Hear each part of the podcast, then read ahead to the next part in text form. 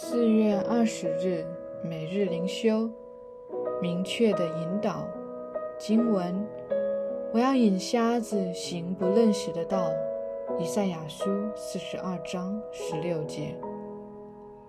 请来思想，这位荣耀的上帝为瞎子所做的事，这是多么腐旧卑微的大爱啊！对瞎子而言，一条他熟悉的路还不一定是容易走的，更何况一条他陌生的路，他更不可能会走。人类对救恩的真理，天生是眼瞎无知的，但上帝开启我们的心眼，领我们进入光明。我们对未来也是无知的，即使下一刻钟会发生什么事，我们也不明白。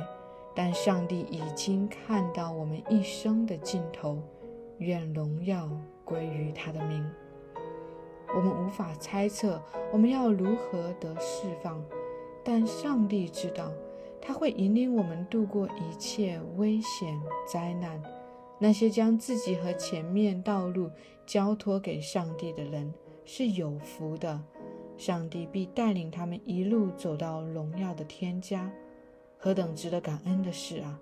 主啊，求你今天就带领我这瞎眼的小孩，因我不知前面的道路如何。是不真，信心的支票部。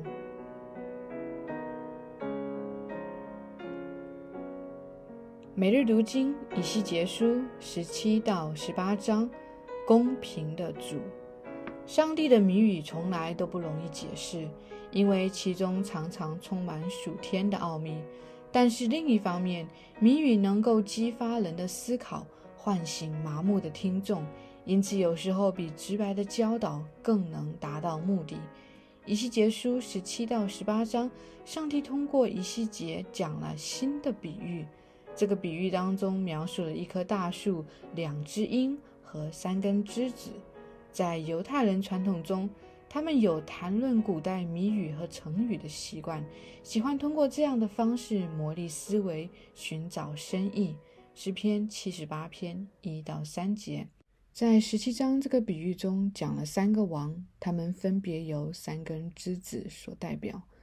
整个香柏树代表的是大卫王朝，整个大卫王朝是旧约圣经的核心。因为上帝为世人所预备的弥赛亚救赎主，正是要通过大卫王朝而赐下。大卫的后裔要做王，上帝与大卫所立的约才能成为全地的祝福。此外，在这个比喻中有两只鹰，第一只是指巴比伦王，第二只鹰则是指埃及王。这两位王在整个犹大国被掳与毁灭的年代中扮演了重要作用。这一段历史在耶利米书中已经被详细展开。接下来，让我们将眼光凑近来看这三根枝子所代表的三位国王。第一位是约雅金王。约雅金是大卫家树上的梢子，栽于巴比伦。约雅金的统治只持续了三个月零十天。在这段极短的统治生涯里，他也没有带领以色列回归到上帝面前，反而行耶和华眼中看为恶的事。在本书第十九章，他被比作一头困狮，被抓到巴比伦，最后死在巴比伦。约雅金王被废除之后，巴比伦王尼布贾尼撒立约雅金的叔叔马探雅做王，并且给他改名叫西底家。作为一位弱势的君王，西底家从一开始就举棋不定，特别是对自己的下属唯命是从。尼布贾尼撒把他栽在犹大，西底家在这里长了十一年，但是西底家最终并没有长成大树，而只是长成一棵卑微的小树。西底家曾经宣布效忠于巴比伦王，但随后却暗中密谋反叛，转而向埃及国求助，企图通过埃及的力量来胜过巴比伦。其实，上帝早已通过耶利米来警告西底家，使他明白被交在巴比伦王手中，这完全是出于上帝的心意。然而，西底家手下的臣仆们却不以为然。他们最终胁迫西底家背叛巴比伦，逃往埃及。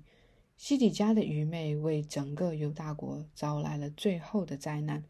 也导致他自己这棵葡萄树被拔除干枯。尼布贾尼撒不会容忍西底家的背叛，于是抓住了他，在他面前杀死了他三个儿子，并剜出他的眼睛，把他掳到巴比伦。最后，他死在巴比伦。世上君王的失败，彰显了人类终极的失败。并迫使我们仰望那位从上帝而来的君王。第三根枝子的故事记载在二十二到二十四节。在这里，上帝说：“我要将香柏树梢拧去栽上，就是从茎间的嫩枝中折一嫩枝，栽于极高的山上，它就生枝子结果子，成为佳美的香柏树。”第三根枝子指向的是上帝的弥赛亚耶稣基督。他发自耶西的枝干，并且最终必在地上建立他荣耀的国度。在这里，极高的山指的是耶和华的山，可能是西安山。弥赛亚要在这山上治理百姓，这小枝最终将长成大树，成为许多人得救的盼望所在。经文进入到第十八章。上帝在这一章中要处理一个存在于以色列民中长达几千年的迷失，就是在他们当中有一句俗语说：“父亲吃了酸葡萄，儿子的牙被酸倒了。”简单来说，这就是一个父债子还的逻辑。在犹太人当中，他们有很强的前设，认为自己民族如今所遭受的一切灾难都是祖先惹的祸而造成的。他们从不思考是不是自己有哪些行为得罪耶和华。在他们的思维中，不管我们今天做得好或是不好，这些灾难都是一定要降临的，因为我们的祖先早就为我们犯下了滔天大罪，因此我们需要为他们的罪而接受苦果。然而，上帝说：“不，这并不是我的心意。我的心意乃是个人按照自己所行的接受报应。一个人若行的义，就必得存活；若行的恶，就必得灭亡。”上帝在第十八章中，通过以西结对以色列民展开了大段的讲论，总意可以归纳为以下三个要点：第一，不可怪罪祖先（五至十八节）；第二，必须自我省察，从自己的生命中寻找原因。十九到二十四节。第三，不可怪罪上帝，因为上帝是公平的。第二十五到三十二节。这一章最终结束在上帝和以色列人之间的争辩中。以色列人说：“主的道不公平。”上帝说：“我的道岂不公平吗？”我必按你们个人所行的审判你们。反思与祷告：第一，你是否曾经想过，尝试将一切的苦难和困苦都归咎于是其他人的责任？除了历史因素导致错误认知以外，犹大百姓的这种做法体现了人类自然罪行中的哪些方面？第二。根据上帝的教导，为什么我们不能把苦难和困苦的责任推卸给别人？上帝的原则是什么？上帝是不公平的吗？亲爱的天父，求你怜悯我，谦卑我的心，使我常常在你面前自省。主啊，因为我常犯罪得罪了你，还常常为自己寻找各种理由，将责任推卸出去。我抱怨周围环境，以及我肉体的软弱。我常常消灭圣灵的感动，不愿按照你的心意而行。求你怜悯我，使我每一天在耶稣基督的福音中被更新，新旧得以明亮。主啊，你是公平公义的神，正因为如此，基督才为我而死。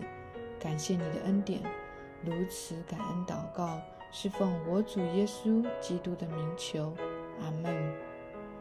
以上读经分享与祷告，来自杨文浩传道。